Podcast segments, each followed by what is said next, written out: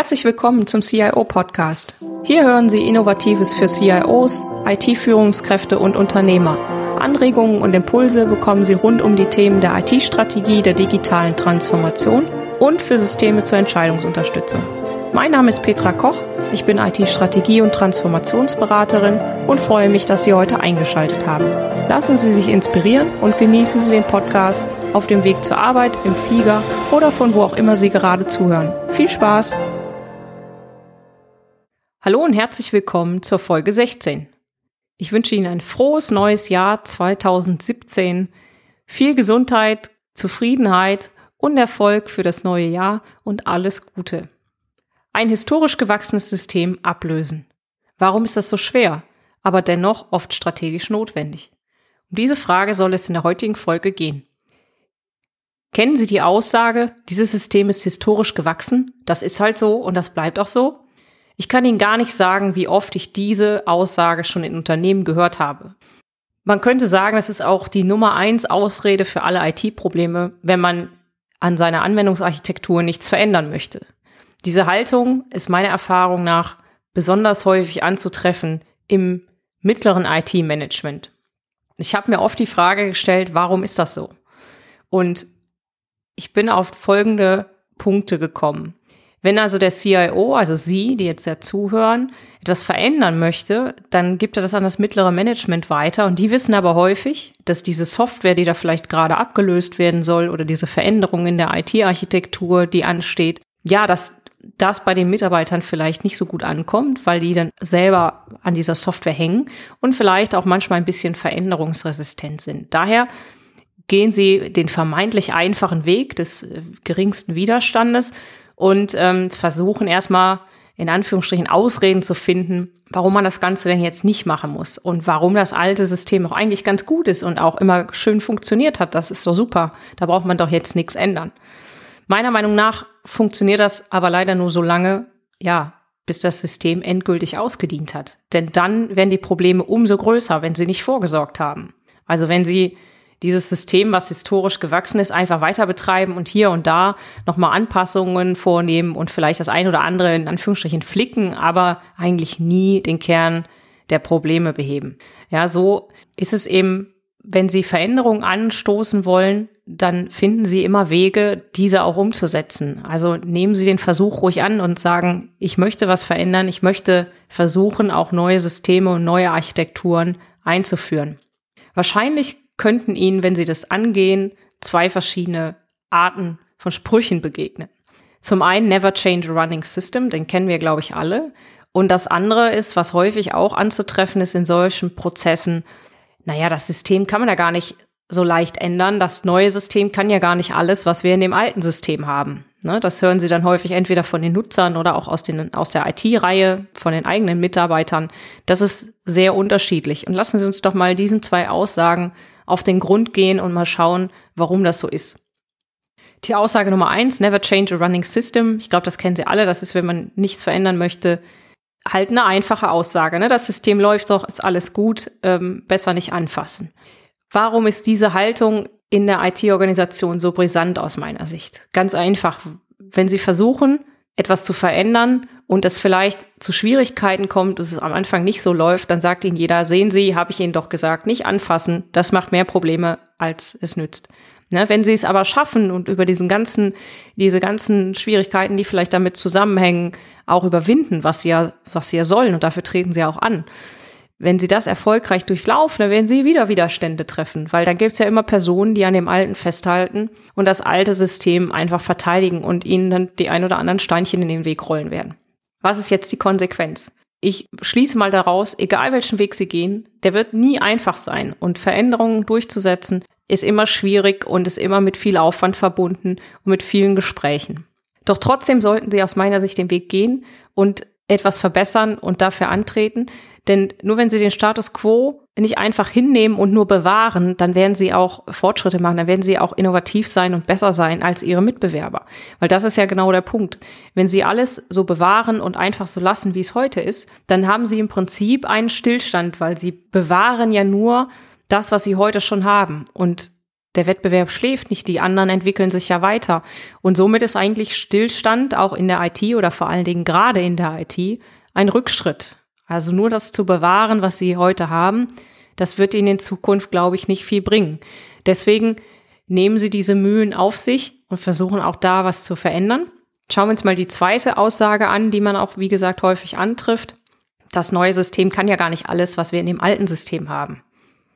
Genau, das kann sogar auch aus gutem Grunde so sein. Und ich glaube, das sollten Sie auch als CIO oder als IT-Manager dann auch ähm, mit gutem Grunde so vertreten, weil Sie haben ja über Jahre diese Software, die Sie bisher im Einsatz haben, angepasst und hier und da immer mal wieder was dran gebaut. Und wenn Sie jetzt zum Beispiel vor der Entscheidung stehen, eine Standardsoftware einzuführen oder ja, eine Cloud-Software zu nutzen, dann bringt diese vielleicht andere Funktionalitäten mit, als sie bisher hatten. Oder vielleicht bringt sie auch nur einen Teil der Funktionalitäten mit, die sie bisher hatten. Und alles weitere müssten sie gegebenenfalls wieder neu konfigurieren.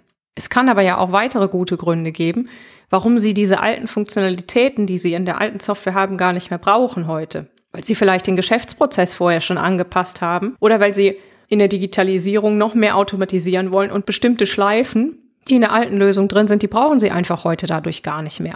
Und deswegen denke ich, kann man auch gut vertreten, warum sie eben zu diesem Punkt auch wieder andere Argumente liefern können, warum das Ganze doch ganz gut ist. Bitte denken Sie nur daran, erst auch die Prozesse anzupassen und dann die Software einzuführen. Andersrum ist es erfahrungsgemäß deutlich schwieriger und darauf komme ich aber gleich nochmal zurück, wenn es um die Einführung dieser Themen geht. Sie haben natürlich in dem System vielleicht nicht alle Funktionalitäten. Aber dafür haben Sie zum Beispiel bei Standardsoftware die Möglichkeit, wenn Sie einen Releasewechsel haben, diese recht standardisierte Software auch relativ schnell abzudaten. Wenn Sie hingegen ganz viele Eigenanpassungen, Modifikationen haben, dann ist zum Beispiel so ein Releasewechsel oder irgendwelche rechtlichen Rahmenparameter neu einzubauen deutlich aufwendiger als andersherum. Ne? Also warum sollten Sie jetzt bei all diesen Widerständen, die ja möglicherweise auf Sie zukommen könnten, den Mut haben, ein neues System oder eine neue IT-Architektur einzuführen und vor allen Dingen auch, das ist aus meiner Sicht auch ein super wichtiger Schritt, dann auch das nicht mehr verwendete, alte, historisch gewachsene System abzuschalten, also wirklich irgendwann auszumachen. Warum sollten Sie das machen? Aus meiner Sicht, wenn Sie strategisch denken und in Richtung der innovativen IT-Organisation unterwegs sind und sich auf diesen Weg begeben möchten, dann benötigen Sie ja Innovation, neue Designs ihrer Software, also neue Architekturen auch an vielen Stellen und die Transformation ihrer Organisation. Und das ist eigentlich so eine stetige Weiterentwicklung.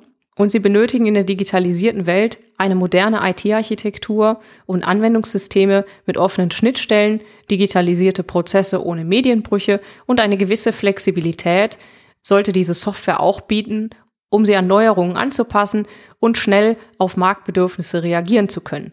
Häufig ist das mit den historisch gewachsenen Systemen eben genau an der Stelle nicht der Fall. Die können sie nicht mal eben flexibel anpassen, weil die so sehr verwoben sind in ihre ganze Architektur, dass sie, wenn sie an einem Schräubchen drehen, immer gleich an ganz vielen Schräubchen drehen. Und meine Vorstellung ist es, dass es sich lohnt, genau dieses Gebilde etwas flexibler zu gestalten und zu ermöglichen, dass sie an einem Schräubchen auch drehen können ohne dass sie gleich alle andere Schräubchen drehen müssen, weil sie eine IT-Architektur haben, die eine gewisse Offenheit und eine gewisse Flexibilität und Modularisierung untereinander mitbringt. Das heißt, sie haben gewisse Module, die erstmal für sich stehen, die aber trotzdem so offen programmiert und konfiguriert sind, dass sie mit den anderen zusammenarbeiten. Ich glaube, äh, das ist ganz wichtig, dass man auf so etwas hinarbeitet und da eben halt auch in Kauf nimmt, vielleicht den einen oder anderen Widerstand überwinden zu müssen. Nochmal ganz kurz zusammengefasst, das sind aus meiner Sicht fünf Gründe, warum es trotz der strategischen Notwendigkeit, die ich ja gerade erläutert habe, sehr, sehr schwer ist, oft alte Systeme abzuschalten. Im Prinzip funktionieren sie und sie erfüllen den heutigen Zweck, was nicht heißt, dass sie auch den zukünftigen Zweck erfüllen oder diese zukünftigen Entwicklungen mitgehen können. Ja, das schon angesprochene, die Haltung des mittleren Managements ist Punkt zwei, also sogenannte Fürstentümer. Ja, das haben Sie bestimmt auch schon häufiger kennengelernt. Ja, dann gibt's dann doch irgendwie kleine Inseln, wo äh, bestimmte Leute dann einfach die Hoheit drüber haben und eben mit ihren Vorstellungen versuchen, diese alten Systeme auch zu bewahren. Was ja auch nachvollziehbar ist als alles menschlich, aber eben an der Stelle fürs Unternehmen häufig nicht unbedingt hilfreich. Der Punkt drei sind die Nutzergewohnheiten. Ne? Wenn Sie jetzt Prozessanpassungen machen, natürlich müssen sich die Nutzer umstellen. Das ist auch immer wieder ein langwieriger Prozess. Genau wie Punkt vier ist die Umgewöhnung aller Beteiligten aus der IT-Organisation, also Ihr eigenes Team. Auch da müssen Sie erstmal dafür werben und quasi auch die neue Software erstmal ja, beliebt machen und, und irgendwie den Nutzen aufzeigen, warum das denn alles sinnvoll ist, was sie da vorhaben. Und der fünfte und letzte Punkt ist eben, was ich schon eingesprochen hatte, häufig eben andere Funktionalitäten als die bisherige Software. Nehmen Sie jetzt zum Beispiel mal das Thema Cloud. Ja, Sie wollen eine Anwendung, die Sie bisher haben, in die Cloud verlagern. Dann finden Sie ganz, ganz viele Gründe, die Mitarbeiter und vielleicht auch Ihre Kollegen im Management, warum das alles nicht geht. Ja, aber vielleicht sollte man auch mal den andersrum, den Ansatz wagen und überlegen, was Ihnen das bringt und wie man das hinbekommen kann, dass es eben funktioniert. Ja, ich meine, klar, haben Sie vielleicht die ein oder anderen Themen der Sicherheit, die werden da immer angesprochen. Ja, ja, wenn man das in die Cloud packt, dann ist das ja nicht sicher. Andersrum müssen Sie mal fragen, ja, wie viele Mitarbeiter haben Sie denn, die sich um die IT-Security kümmern? Ja, also ich meine, kann da nicht der Cloud-Anbieter, der irgendwie vielleicht hunderte Leute mit dem Thema beschäftigt und irgendwie alles mit Firewalls abgeriegelt hat, kann er nicht die Sicherheit vielleicht sogar viel besser gewährleisten? Ne?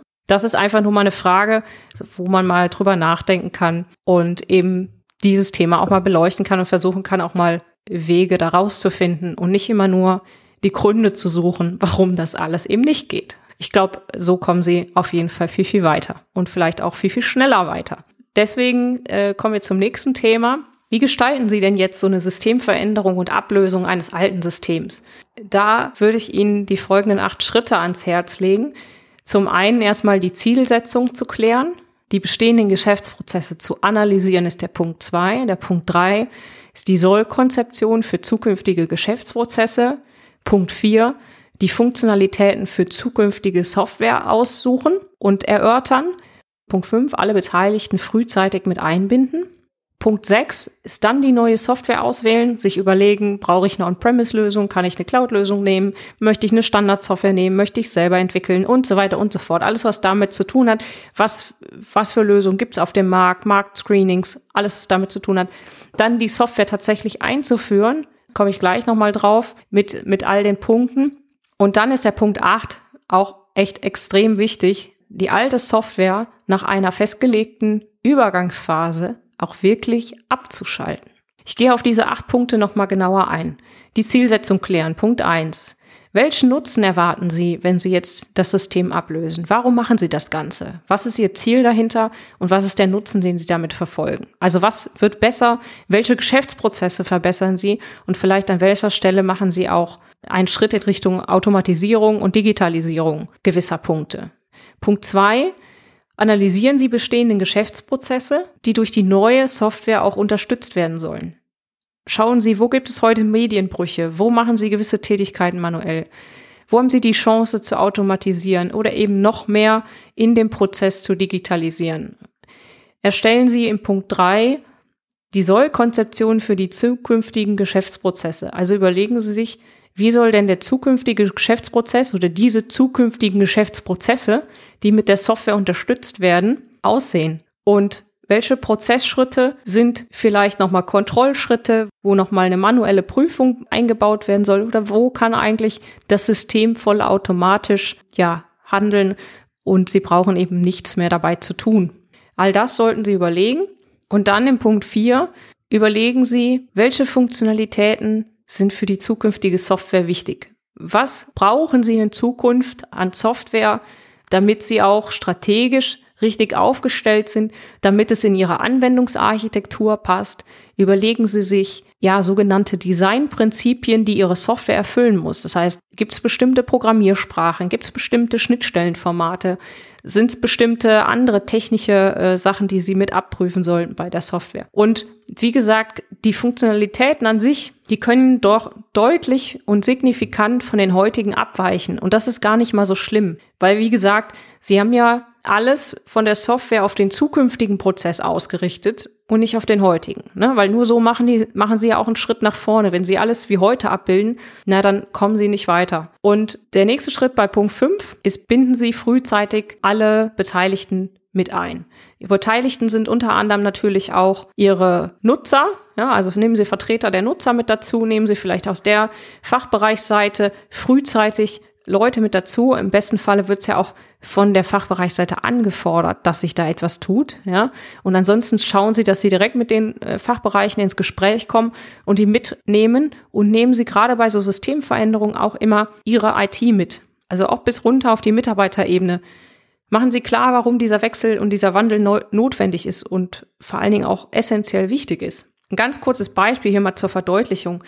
Weil ich habe immer festgestellt, Software ist immer sowas, das können sich auch nicht immer alle vorstellen. Und gerade in den Fachbereichen, je nachdem, wie versiert die Leute da mit der Software sind, ist das für sie einfach nicht greifbar und die sagen, na ja, ich habe doch jetzt hier mit meiner Software alles wunderschön gehabt. Warum soll das denn jetzt sich ändern? Und die erkennen dann nicht den aus der IT-Sicht übergeordneten Nutzen, wenn sie jetzt zum Beispiel offene Schnittstellen haben oder bestimmte andere Sachen haben.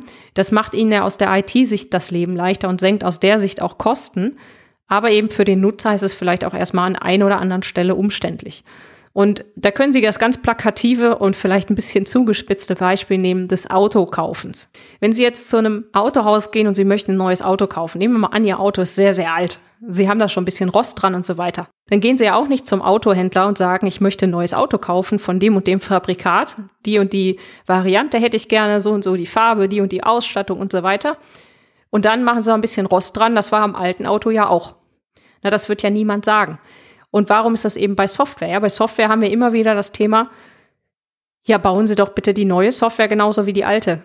Nee, das macht einfach keinen Sinn. Ja, weil da will sie sich einfach nicht weiterentwickeln. Da haben sie die ganze alte Technik und das macht einfach keinen Sinn. Ja, von den Funktionalitäten her sollten sie natürlich die Kernfunktionalitäten schon mit einbauen, ne? also dass die Geschäftsprozesse auch funktionieren. Aber ich glaube, da muss man den Leuten auch plakativ klar machen, den ganzen alten Ballast aus der alten Software, das in Anführungsstrichen historisch gewachsene, das wollen wir auch bewusst über Bord schmeißen. Das wollen wir auch nicht mehr mitnehmen. Und ich glaube, dann schaffen sie es auch, da den Fortschritt zu erzielen und die Mitarbeiter mitzunehmen und einzubinden. Ich glaube, es ist eben an mancher Stelle notwendig ist, da auch mal ganz plakativ so ein Beispiel zu bringen und einfach mal zu sagen, so, vielleicht mal drüber nachdenken und dann eben die Sachen auch einführen.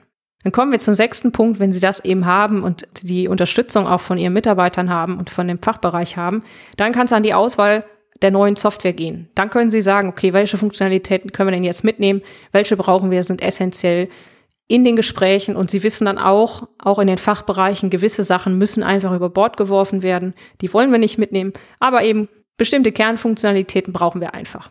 Im Punkt 7 führen Sie dann die ausgewählte Software ein, wenn möglich in iterativen Schritten, sodass der Nutzer auch wieder direkt eingebunden ist, auch im Test eingebunden ist und schon stufenweise auch Ergebnisse sieht. Ich glaube, das ist ganz, ganz wichtig. Weil dann werden Sie auch hinterher eine hohe Akzeptanz haben, weil die brauchen Sie ja auch, denn wir wollen ja auch die alte Software abschalten. Das ist ja Schritt 8. Also die alte Software abschalten, nachdem Sie vielleicht eine notwendige Übergangsphase definiert haben. Kann da durchaus sein, dass Sie sagen, ich kann das jetzt nicht von heute auf morgen abschalten. Ich lasse das jetzt noch ein paar Monate laufen. Und dann haben wir Tag X und da wird das alte eben abgeschaltet, da wird die Software archiviert nach allen Vorgaben, die Sie eben einhalten müssen. Vielleicht haben Sie noch Aufbewahrungsfristen und so weiter. Oder Sie müssen die Software so archivieren, dass Sie sie auch auf anderen Rechnern und anderen Servern wieder herstellen können. Das ist auch alles gut, das sollten Sie dann auch alles tun. Aber eben ganz wichtig, die Software ist dann nicht mehr erreichbar für die Nutzer, sondern es gibt nur noch die neue Software, die dann auch fertig getestet und eingeführt ist und eben auch voll verwendet werden kann. Und dann haben Sie es geschafft, dann haben sie die Ausgangsfrage, ein historisch gewachsenes System ablösen, ja wirklich auch vollendet und vollzogen. Und vielleicht haben Sie jetzt ein paar Anhaltspunkte bekommen, warum das oft so schwer ist. Ist, wie gesagt, meine persönliche Beobachtung und ja, meine persönliche Meinung auch an vielen Stellen dazu. Es ist aber aus meiner Sicht eben auch strategisch sehr häufig notwendig, genau all diese Widerstände in Kauf zu nehmen und trotzdem etwas Neues einzuführen und es auch durchzusetzen. Super, das war's für die heutige Folge. Ich freue mich auf die nächsten Folgen im Jahre 2017. Dazu habe ich eine kurze Bitte an Sie als Hörerin beziehungsweise an Sie als Hörer dieses Podcasts. Damit Ihre Themen und Fragestellungen auch in diesem Podcast immer besprochen werden können, möchte ich Sie bitten, an einer kleinen Umfrage teilzunehmen und mir Ihre wichtigsten zwei Fragen beziehungsweise Ihre wichtigsten zwei Herausforderungen für dieses Jahr mitzuteilen.